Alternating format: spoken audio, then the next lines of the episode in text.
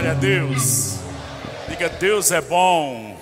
Diga, eu sou abençoado. Olha para alguém perto de você ainda em pé, diga assim: é bom estarmos juntos. Aleluia, graças a Deus. Você pode sentar. Vamos ter um tempo para aprendermos nessa manhã. Quero parabenizar o pessoal que organizou essa conferência. Que tempo tão glorioso. É mesmo, Deus tem tempos que Ele enfoca coisas para nos edificar, para nos apontar é, o seu propósito. E como foi o tema? A visão. Sabe, irmãos, sem visão o povo perece, mas com visão a gente vai avançar, a gente vai crescer, a gente vai experimentar Deus, a gente vai andar com Deus e a gente vai manifestar esse Deus. Posso ouvir um amém? Diga comigo, conhecendo e fazendo ele conhecido.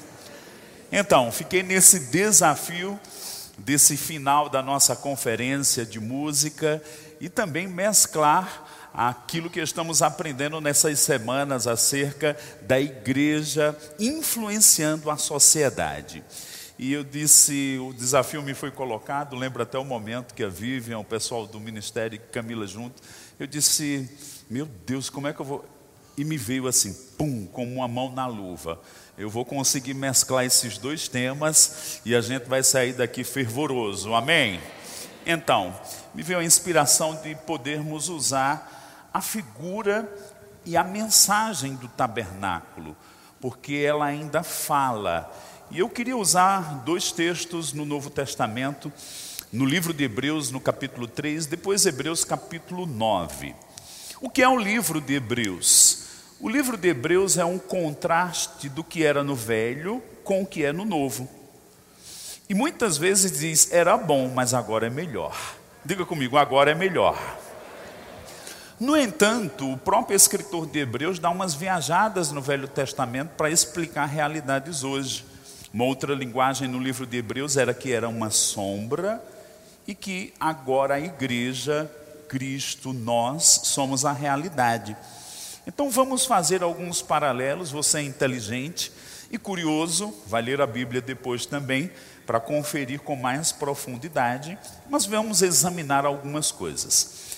Pensa comigo, é toda uma figura que temos aqui, e só para a gente esclarecendo levemente, o tabernáculo ele tinha três partes: átrio e o santo lugar e o santo dos santos, que eram cobertos com essas cortinas aqui. No átrio tinha o sacrifício, a lavagem das mãos, porque os sacerdotes precisavam entrar limpos no santuário. Aqui, o santo lugar e o santo dos santos, que vamos, com a ajuda das Escrituras, tomar alguns detalhes e mesclar um pouco do nosso tema do desafio de influenciarmos a sociedade, como também entendermos a nossa chamada à adoração. A chamada à adoração nos dias do Novo Testamento não se trata apenas do grupo de louvor. Todo crente é chamado a adorar. Diga comigo, eu nasci para ser adorador. Então, para a Escritura, Hebreus capítulo 3, a partir do verso 1. Por isso, irmãos santos, participantes da vocação celestial. Então, eu e você temos uma vocação celestial. Considerai a Cristo Jesus, apóstolo e sumo sacerdote da nossa confissão, sendo fiel ao que o constituiu, como também o foi Moisés em toda a sua casa. Porque ele é tido por digno de tanta maior glória do que Moisés. Quanto maior honra do que a casa tem aquele que a edificou. Verso 4. Porque toda a casa é edificada por alguém, mas o que edificou todas as coisas é Deus. E o verso 5: E na verdade Moisés foi fiel em toda a sua casa, como servo, para testemunho das coisas que se haviam de anunciar. Então vamos dar uma pausa aqui. Quando Deus ordenou Moisés, Êxodo capítulo 25, Moisés pede oferta ao povo, porque você vai me construir, me fazer um santuário, para que eu possa habitar no meio do povo. Então Deus intencionou estar numa casa de ouro móvel, montável no deserto. Eles peregrinaram 40 anos e Deus disse: Eu quero habitar com o povo. E a Bíblia diz que Moisés foi fiel, porque Moisés recebeu a visão, executou a visão e cumpriu a visão quando ele aplicou o sangue em tudo e depois o azeite consagrou. Só que diz que Moisés foi fiel e no paralelo do livro de Hebreus diz que Jesus é fiel sobre a sua casa, a qual somos nós. Mas eu queria que você pensasse aqui o final do verso 5, para testemunho das coisas que haviam de, havia de anunciar. Então o tabernáculo foi algo que funcionou naqueles dias? Sim mas também estava anunciando profeticamente coisas que haveriam de se cumprir na igreja. E nós vamos ver ainda um outro verso que nos ajuda nessa concordância para as coisas que a gente vai entender. Então, Moisés foi fiel nessa casa, fazendo tudo conforme o modelo, Cristo é fiel, é o que diz o verso 6, após falar que era um testemunho das coisas que se haviam de anunciar. Verso 6: Mas Cristo, como filho, sobre a sua própria casa, a qual somos nós. Então, como Moisés foi fiel aqui, Cristo tem sido fiel sobre nós, a igreja, nos edificando e nos fazendo experimentar coisas que vão desde, olha para cá, o novo nascimento encontramos o Cordeiro, a cruz, a obra do Calvário, a redenção, a lavagem da palavra. Passamos aqui pela experiência, e você vai ver aqui, o pessoal vai ter também um slide aí, Reuel, de cinco colunas que são as cinco portas, ou as cinco bases de entrada para o conhecimento de Deus. Quais são? Os cinco dons ministeriais. Reuel pode botar o slide aí para a gente fortalecer isso. A tenda da congregação, as cinco colunas sustentavam o reposteiro, significavam Cristo, exercendo os cinco dons ministeriais.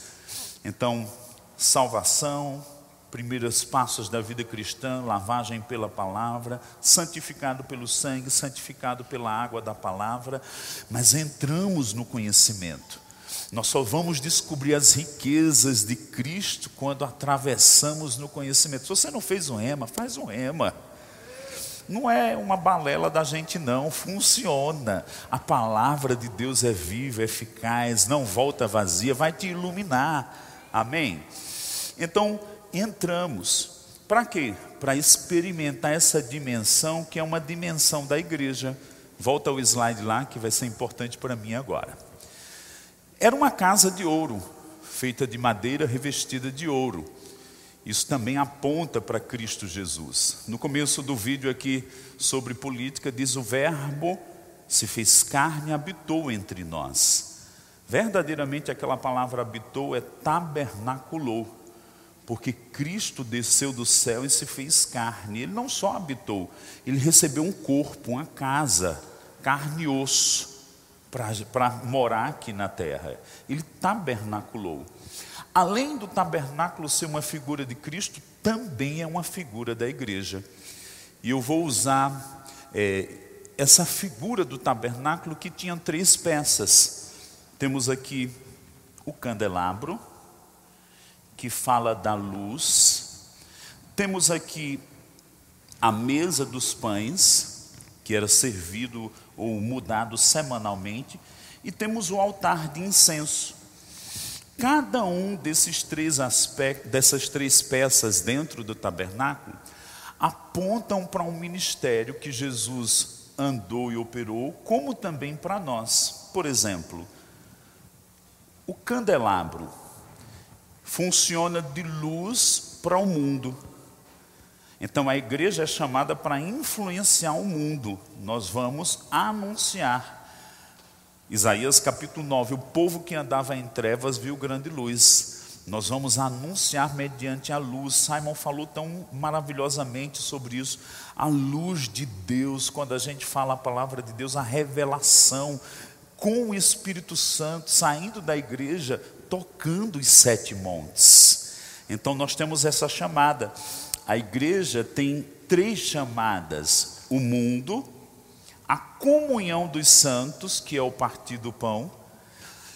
Existia pães nessa mesa, que eram os pães da presença, e é até curioso, na ceia a gente parte o pão, presença, acesso à glória, Santo dos Santos. E por último, o altar de incenso, que aqui podemos tocar e trazer a tônica da nossa conferência de adoração. Irmãos, como igreja, nós temos um chamado entre nós, tanto nos dons ministeriais como crente para crente, mas nós não somos chamados para ser uma seita secreta, nós somos chamados para influenciar o mundo. Amém? Como também temos um chamado através da adoração e do altar de incenso para termos comunhão com o Pai, através do Filho. Muitas vezes a gente fica só isolado aqui na vida de crente, nem testemunha, nem tem comunhão profunda com Deus.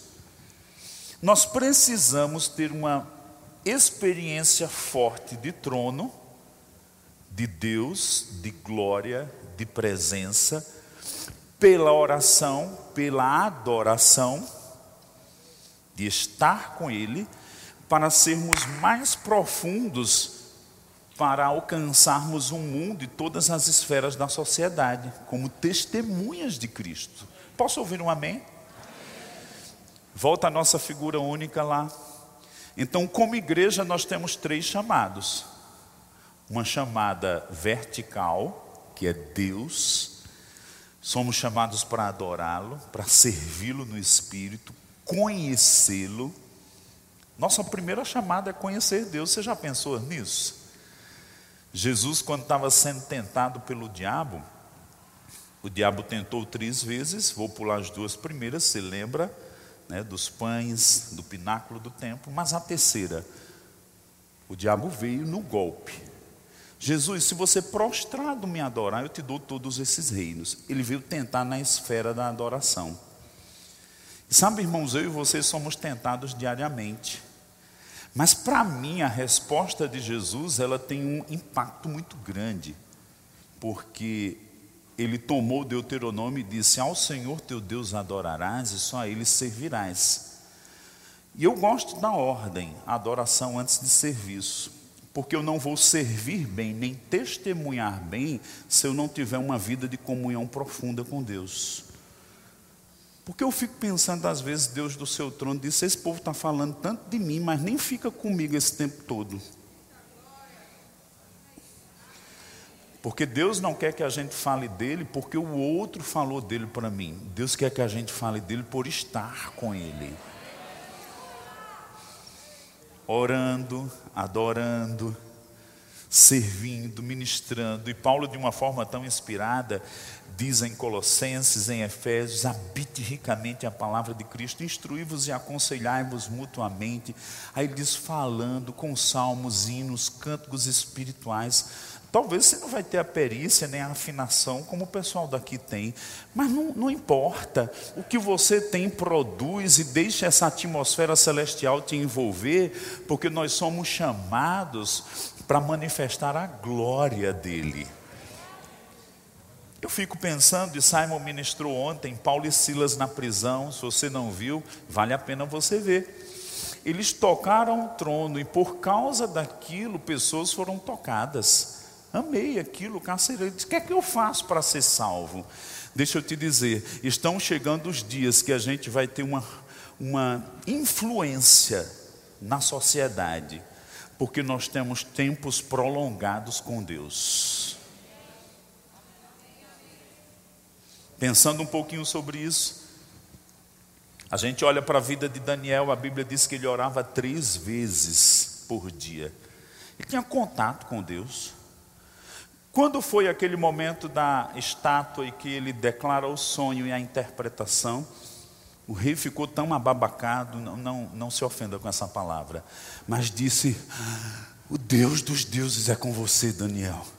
O rei dos reis é com você. E o revelador de mistérios é com você, Daniel. Porque a glória de Deus, a revelação de Deus, a manifestação de Deus ficou impregnada em Daniel de tal forma que um rei ímpio reconheceu. A igreja vai influenciar a sociedade não com um discurso morto, mas carregando a glória e a presença de Cristo, movido pelos dons, movido pelo seu espírito, com uma consciência e uma mentalidade tão celestial que vai impactar aonde você chegar. Eu falei que isso também representa Jesus. Você sabe que Jesus, ele, vou dizer assim, equilibradamente operava nessas três chamadas? Como assim, maneco? Ele tinha um tempo profundo de comunhão com o Pai. Ele tinha um tempo profundo de comunhão com os discípulos, à mesa, partindo pão, ensinando. Mas ele tinha uma consciência profunda. Eu preciso ir às ovelhas perdidas da casa de Israel. E quando ele ressuscitou, ele disse: Olha, vão e anunciem o evangelho a toda criatura. Tem que testemunhar. Como é que está a sua vida? Você só está um igrejeiro? Você conhece o trono como você conhece os corredores da igreja? E você busca o perdido, seja quem for na sua esfera de trabalho, na sua esfera de ação, porque você tem contato com pessoas que eu, Tiago, as pessoas aqui que ministram não têm. Como elas vão ouvir o Evangelho se não for por você? Você já pensou na possibilidade dessa pessoa lá no futuro, na eternidade, no lago de fogo e enxofre, a pessoa lá perecendo, queimando, sofrendo, e dizer: como é que Fulano trabalhava comigo e nunca pregou o evangelho para mim, era um agente secreto de Deus.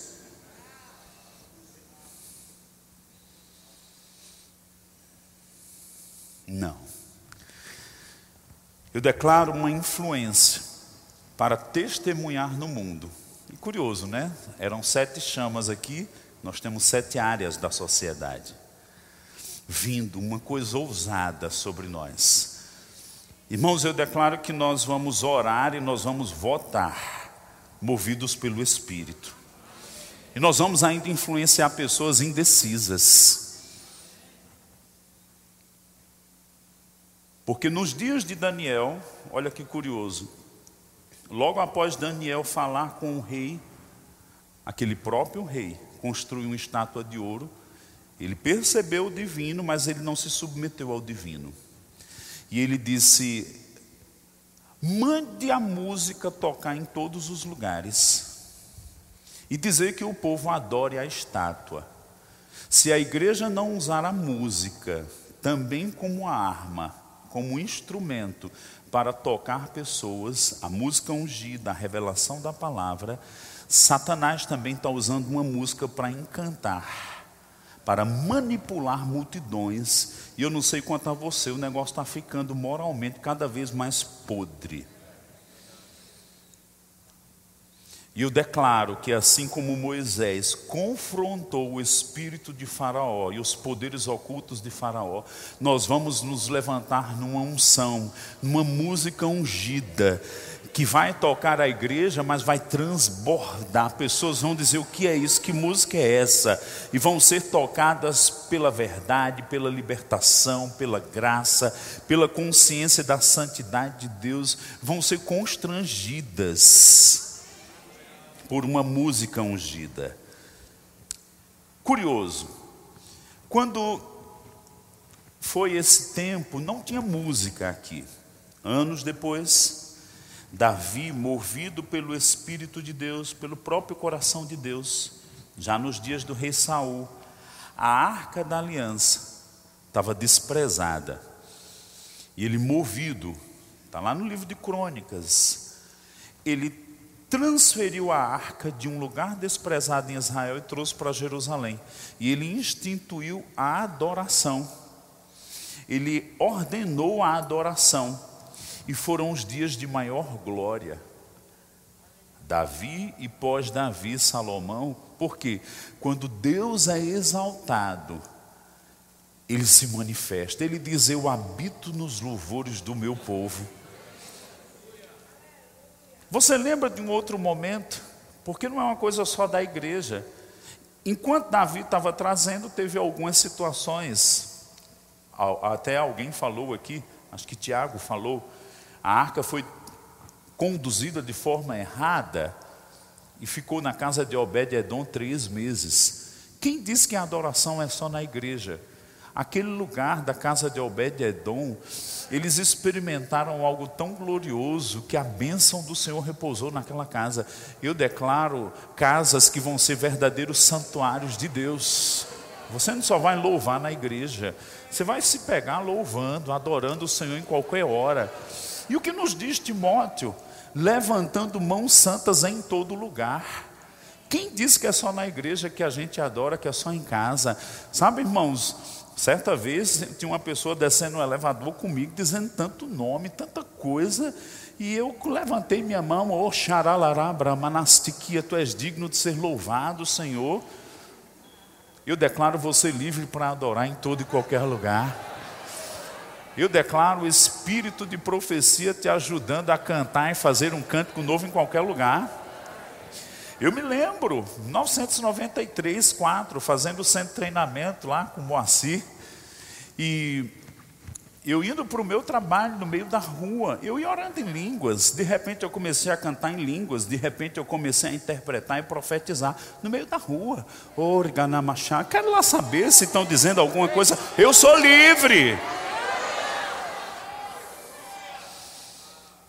E o Espírito Santo ele é musical e criativo muito mais do que o que você imagina. Ele é compositor. Eu declaro canções saindo do seu coração. Eu declaro que a presença e a glória de Deus não vai ser só uma coisa do culto. Eu declaro que você, onde chegar, a presença, a glória de Deus, uma canção nova vai se manifestar naquele lugar e pessoas vão ser tocadas. Por quê? Há um fluir, há uma inspiração. E eu declaro essa inspiração chegando em você. Até porque, e nós vamos para o segundo versículo, até porque, quanto mais nós experimentamos essa dimensão do trono, mas nós vamos experimentar da glória. Eu não sei se você já leu esse livro Glória Maior de Kenneth Reagan, eu te passo como tarefa de casa, você membro dessa igreja. Nós precisamos entender que para manifestarmos e afetarmos a sociedade, precisamos estar mergulhados em Deus. Falei agora há pouco de Jesus nos três ministérios: ora com os perdidos, ora com os discípulos, ora com o Pai. Eu gosto daqueles versículos que diz que Jesus passou a noite toda orando. Aí quando ele descia do monte da oração, daqueles períodos de oração, ele ia para o povo, milagres, unção, graça e glória. Tem gente querendo se mover nos dons se não tem passado tempos na presença de Deus. Vai se mover não, querido. Você tem que encher o seu cálice para derramar. Nem Jesus foi assim.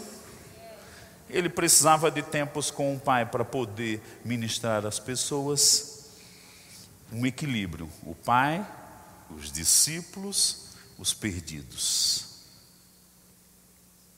E esse equilíbrio fez com que ele pudesse transmitir coisas espirituais. Mas um dos que me chama muita atenção, ele estava no Monte Tabor, chamou seus três discípulos, que eram os mais próximos, Pedro, Tiago e João, subiu, estava orando, estava ministrando ao Senhor de repente. Diz que o seu rosto resplandeceu como o sol, suas vestes ficaram brancas, e os discípulos disseram que viram, né? O texto fala: Elias, Moisés, era o início do milênio, porque Jesus havia profetizado isso.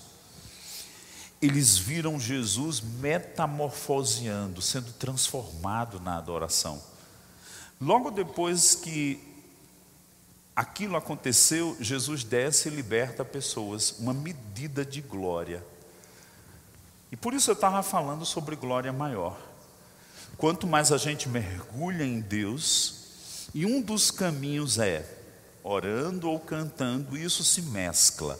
Apocalipse fala do cálice, da adoração, do incenso e a harpa. Isso se mistura. Ah, eu sou sacerdote, mas eu sou sacerdote do louvor e não sou da oração. Que história é essa que só louva e não ora? Ah, eu sou do louvor, mas não gosto muito de orar, não. Que sacerdócio é esse? E aquele que ora também vai transbordar num dado momento que vai fluir canções. Porque o próprio Espírito nos dá um cântico novo. O próprio Espírito vai nos dar cânticos, deixa eu te dizer algo, que vai escorrer a revelação divina, que vai te ajudar em coisas. Aí eu estou numa pressão, coisas na minha mente e tal. Começa a cantar, começa a ministrar ao Senhor. De repente, uma canção, de repente, uma inspiração Olha para cá. De repente você aquieta a alma, aquieta o corpo e você começa a captar as coisas do Espírito. Uma direção, sendo guiado pelo Espírito, uma instrução. Abre comigo o Salmo 49. Eu ainda vou para o outro de Hebreus. Mas vamos lá no Salmo 49. Falamos aqui que Davi instituiu a música e esse texto que nós vamos ler é dentro dos tempos, dos períodos de Davi. O final do verso 3 diz assim: ao som da harpa, ou na harpa. O que diz o verso do, é, 3 e 4? Eu disse no final do verso 3, né? no final do verso 4, ao som da harpa. O que diz o final, o, o verso 3 e o 4? A minha boca falará sabedoria, e a meditação do meu coração será de entendimento. Inclinarei os meus ouvidos a uma parábola, declararei o meu enigma na harpa. Olha para cá, pressão, agonia. Aí Davi diz: toca um instrumento, toca cordas, toca uma harpa. De repente, olha para cá. Simon gosta disso pressões no natural, de repente, um túnel do Espírito do trono na terra. E ele começa a receber sabedoria e entendimento para administrar as coisas da vida. Naquela canção veio uma ajuda divina, veio uma capacidade de decifrar enigmas. Meu Deus, eu não tenho como solucionar isso. Aí você adora um pouco e Deus diz: Deixa eu te dar as chaves para você desvendar esses enigmas. Diga comigo, na adoração, na música, diga eu vou receber projetos, soluções, detalhes, resolver problemas, graça. Você não percebeu que quando você tem alguns períodos de oração, você sai mais leve? Mesmo que sua cabeça não entenda tudo, você tem aquela consciência, coisas foram resolvidas. Não sei como vai ser, mas foram. Isso não nos faz lembrar a grande declaração do apóstolo Paulo: se Deus é por nós, quem será contra nós? Isso não nos faz pensar o que Davi dizia: é melhor um dia nos teus átrios. E já não era isso aqui, não, viu gente? Quando ele levou a arca, era uma única tenda ao lado da sua casa. Não tinha mais esse protocolo. Não tinha nem mais sangue, só teve um sacrifício de sangue. E aí todos vinham adorar e ministrar a Deus com músicas, com, com canções, com ações de graça. 288 cantores, mil instrumentos ele fez para louvar a Deus. Porque está ordenado o louvor e a adoração, não é opcional, não. Não sei para que esse negócio de louvor na igreja. Vai ler a Bíblia. Não é invenção da gente, não. Aí ah, eu não gosto. Né? Ajusta teus pensamentos com a palavra de Deus, porque Deus não vai rebaixar o método dele para os nossos gostos. Nós que temos que nos adaptar a ele. Adoração pertence ao propósito de Deus. E quando Davi estabeleceu isso, isso adentra a nova aliança. Não temos todo o tempo, mas, por exemplo, Atos 15 diz que o tabernáculo caído de Davi seria restaurado na igreja. Então, o que era que tinha no tabernáculo de Davi? Música. Então, a igreja vai ter música. Tinha presença, tinha graça. Voltando para Davi, ele disse: É melhor um dia nos teus atos do que mil longe dele. Quem era Davi? Rei, profeta, sacerdote. Como rei, uma unção, ia para os campos de batalha, expandia as terras de Israel impõe a espada, ele e os seus guerreiros, a unção vinha. Era um negócio selvagem. Crônicas diz que por onde quer que Davi fosse, Deus lhe dava vitórias. Ele vencia, Deus era com ele.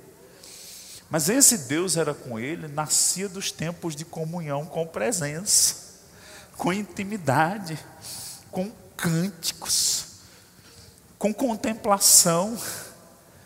Simon falava ontem e é o Salmo 29 sobre contemplar a beleza da santidade do Senhor. Tem gente que nem conhece o Senhor. Se, acho que era o irmão Rego que dizia: se o Espírito Santo passar com um chapéu vermelho, ninguém reconhece. Tem gente que não reconhece a presença de Deus. Quanto mais contemplar a santidade, Davi era capaz de contemplar a beleza da santidade de Deus. Aí ia para as guerras, Deus lhe dava vitória por onde quer que ele fosse. Sabe, nós temos um chamado para influenciar a sociedade, mas não é influência produzida por minha carne, não é uma influência pela minha personalidade, não é uma influência é, por o que eu fiz ou deixei de fazer de um grau de universidade. É uma influência que vem da presença, da santidade, do caráter de Deus, da sua unção, da sua glória impregnada em nós.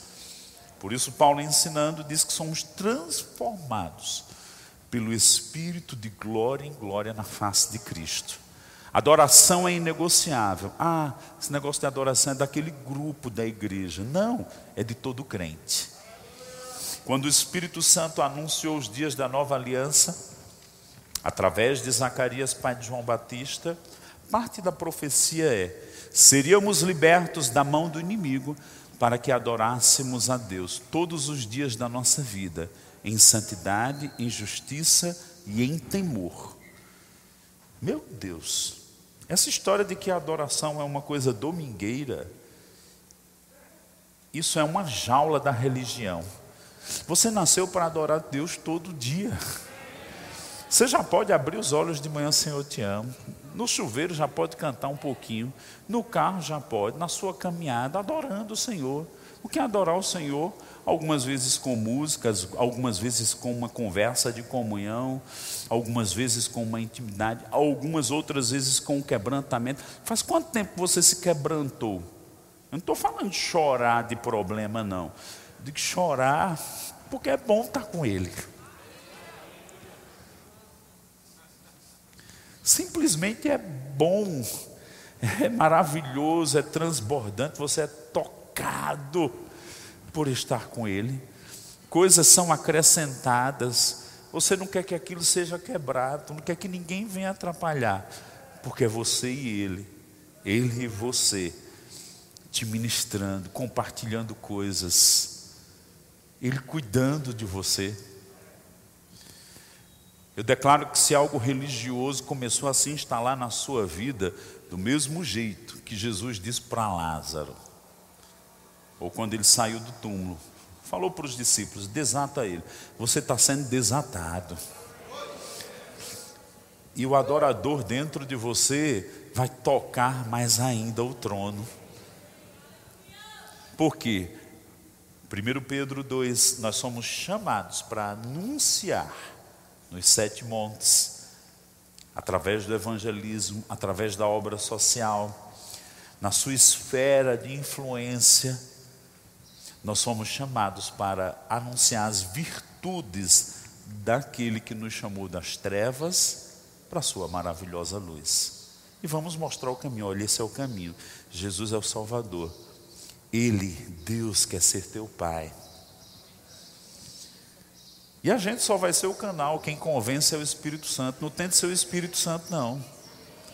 Você vai ser só o canal. Eu gosto de algo que nosso querido Simon fala, criatividade. Eu declaro uma criatividade do Espírito Santo vindo sobre nós. Você vai dizer: Olha, eu tive uma experiência com Deus inusitada, nunca houve. É mesmo, a gente vai ouvir muitas histórias do Espírito Santo se movendo de várias formas e maneiras nas nossas vidas. Agora, daqui para lá e de lá para cá, o trono para a terra Existe uma criatividade musical vindo sobre o corpo de Cristo nesses últimos dias. Existe uma inspiração, existe uma música que é divina. E eu declaro ela caindo sobre nós, eu declaro ela vindo sobre nós como crentes, mas agora especificamente sobre os ministros de louvor. Vocês vão tocar coisas que nunca foram tocadas. Conversando certa vez com a Ila Farrell, Sabe, irmãos, às vezes eu acordo de madrugada na minha casa e eu não preciso acender as luzes, porque eu sei quantos passos são até a cozinha. Eu sei pegar o copo na gaveta, colocar água no filtro, sem nem acender a luz, porque eu estou tão familiarizado com minha casa que eu não preciso mais acender a luz. Eu declaro que você vai ficar tão familiarizado com o céu com lugares, ambientes no trono de Deus, como você é no natural com algumas coisas. Por que eu estou falando isso? Ila falou certa vez que o trono de Deus tem como que salas que a gente nunca entrou e que nós vamos receber coisas. Deixa eu te dizer, existem músicas no céu para serem liberadas na terra. Existem canções que vão tocar, atravessar lugares. Eu me lembro em 1998, 78, nem conhecia ainda Eliezer, mas eu conhecia a música de Eliezer, Girê, Jeová, Girê. Você lembra que aquela música tocou em todas as rádios no Brasil? Deus está dizendo: Eu tenho músicas que vão ser tocadas em lugares que você nunca imaginou canções, proclamações, declarações, olha para cá, que vão mudar a atmosfera de lugares, de cidades, de vidas, de famílias, quando ela for tocada a primeira vez. Eu me lembro na conferência do Espírito Santo com Brad Fluke, 1996, a primeira vez que eu ouvi aquela canção, Recebi um novo coração do Pai. E eu estava lá na porta, quando eu ouvi aquela música, algo da unção do Espírito Santo me atraiu para aquela música que eu fiquei dominado por ela. A Bíblia diz em Lucas que Jesus falava na sua última semana ensinando no templo e as pessoas ficavam dominadas pelo que ele falava. Eu declaro que vão ouvir músicas, não me leve a mal, mas que pessoas vão ficar hipnotizadas vão ficar dominadas. Que os demônios dentro daquela pessoa vai dizer um demônio para o outro: vamos arrumar nossas malas porque acabou nossa festa aqui.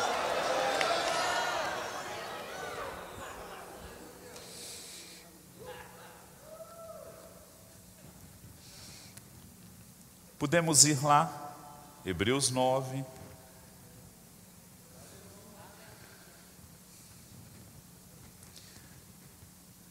Se você puder ler depois o capítulo de Hebreus 9, 1 a 10, é bem interessante. Faz essa leitura de tarde. Mas eu quero ir direto ao ponto. Mas, verso 7, verso 6: Ora, depois de tudo isto assim preparado, continuamente entram no primeiro tabernáculo os sacerdotes para realizar os serviços sagrados, mas no segundo, o sumo sacerdote, ele sozinho, olha para cá, uma pausa. Aqui entravam e circulavam os sacerdotes, porém aqui, no Santo dos Santos, somente o sumo sacerdote, ele entrava nesse lugar. E ele explicando aqui, o sumo sacerdote, ele sozinho, uma vez por ano, não sem sangue, que oferece por si pelos pecados de ignorância do povo. Agora, olha o que diz o verso 8: querendo com isto dar a entender o Espírito Santo que ainda o caminho do santo lugar não se manifestou, enquanto o primeiro tabernáculo continua erguido. Verso 9. Isto é uma parábola para a época presente. Olha para cá. Tudo isso uma parábola. Para quê? Para a época presente. Porque depois que Jesus morre, ele, como sumo sacerdote, ele abre esse véu para todos entrarem no Santo dos Santos.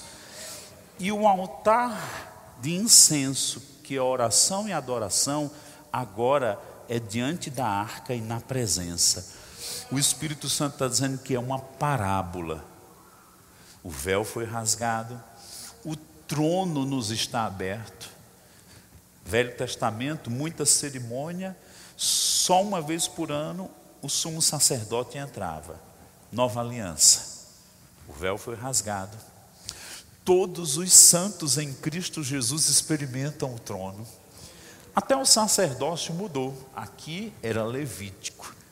Mas Hebreus 4 e 5 diz que agora nós somos sacerdotes da nova aliança. Não é mais tribal, não é mais levita. Crente da nova aliança não é levita, é sacerdote da nova aliança. Segundo a ordem de Melquisedeque, nós experimentamos o trono. Para quê? Para trazer a atmosfera do trono para a terra. E eu vou fechar com isso. O patriarca Isaac, Abraão, Isaac e Jacó, viu uma escada que chegou ao céu e os anjos subindo e descendo. O nome disso chama acesso ao mundo espiritual. Cristo morreu na cruz para criar um acesso e para dizer para você tudo que está lá está disponível para você para trazer para aqui.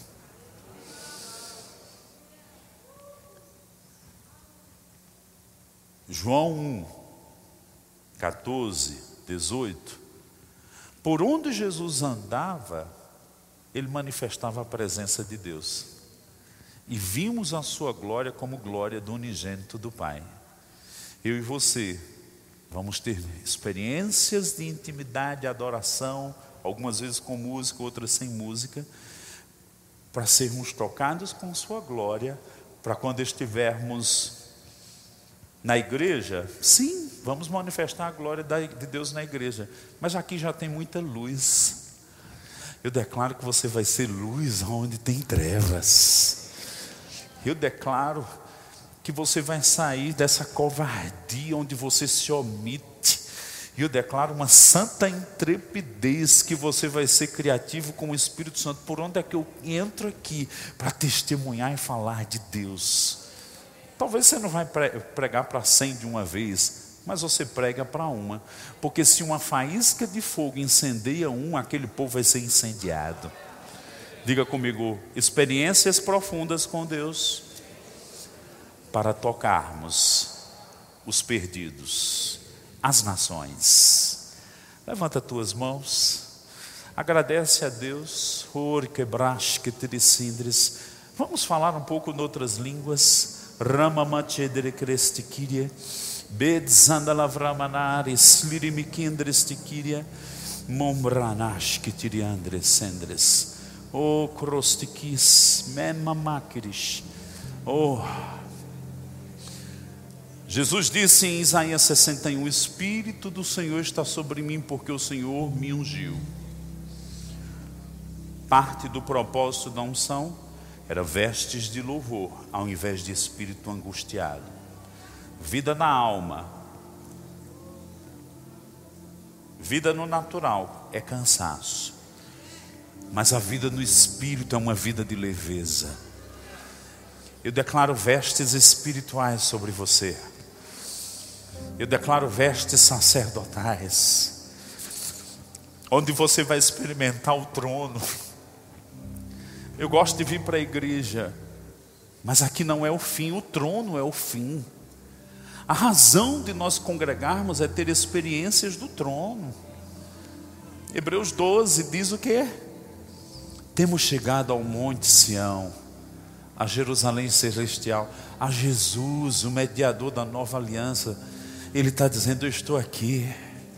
Eu quero te ensinar a você transitar no trono, como você anda na sua casa. Conhecer as intenções e o coração do meu Pai. O espírito de revelação, te fazendo entender. O Espírito Santo ele dá a entender coisas que a gente não entendia. Alguém pode olhar, tabernáculo, Velho Testamento já passou. Só que o Espírito Santo resgatou uma imagem, uma figura, um tipo para explicar realidades de hoje, dimensões que você nunca tocou. Não deixe sua vida cristã rasa, não deixe sua vida de adoração superficial. Estava lendo o Salmo 92, sabe? Que diz que nós vamos ser plantados na casa do Senhor como palmeiras, como a palmeira crescerá. E eu estava estudando o templo de Salomão. Quando Salomão construiu o templo, tinham palmeiras bordadas de ouro nas paredes do templo. Então está dizendo que eu vou ser como aquela palmeira dentro do templo. Uau! Fruto, erguida, de cabeça em pé, não prostrado, não vencido mas tomado da presença dEle, eu declaro você carregando a presença de Deus, e não só carregando, ela embutida e oculta dentro do seu homem interior, mas ela fluindo de você. Quem passar perto de você diz: Eu não sei, aquela pessoa tem algo diferente. As pessoas dizem: aquela pessoa tem um negócio.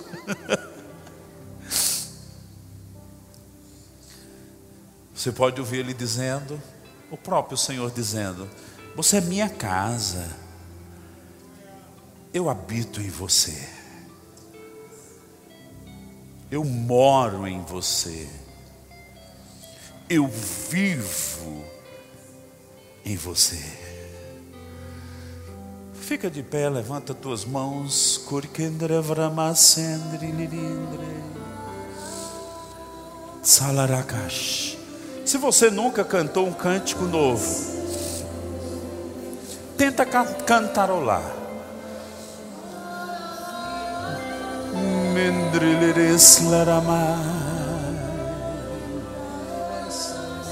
Um refrigério, descanso.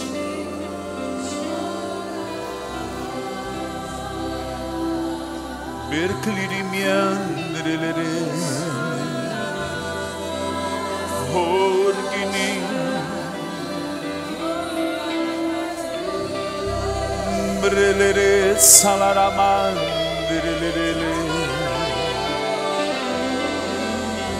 Em tua presença. Brilhirimian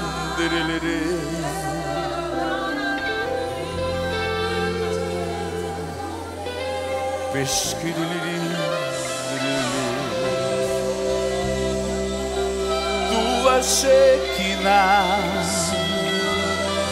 tua presença, tua doce presença.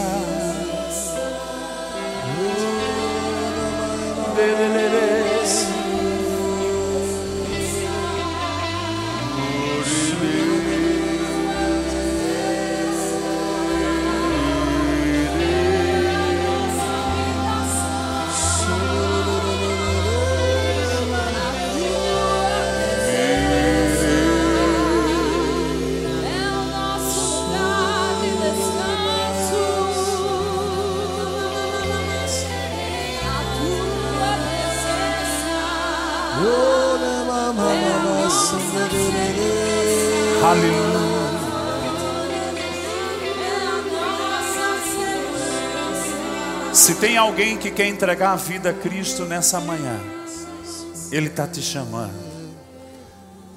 Você está no nosso meio, quer receber Jesus nessa manhã.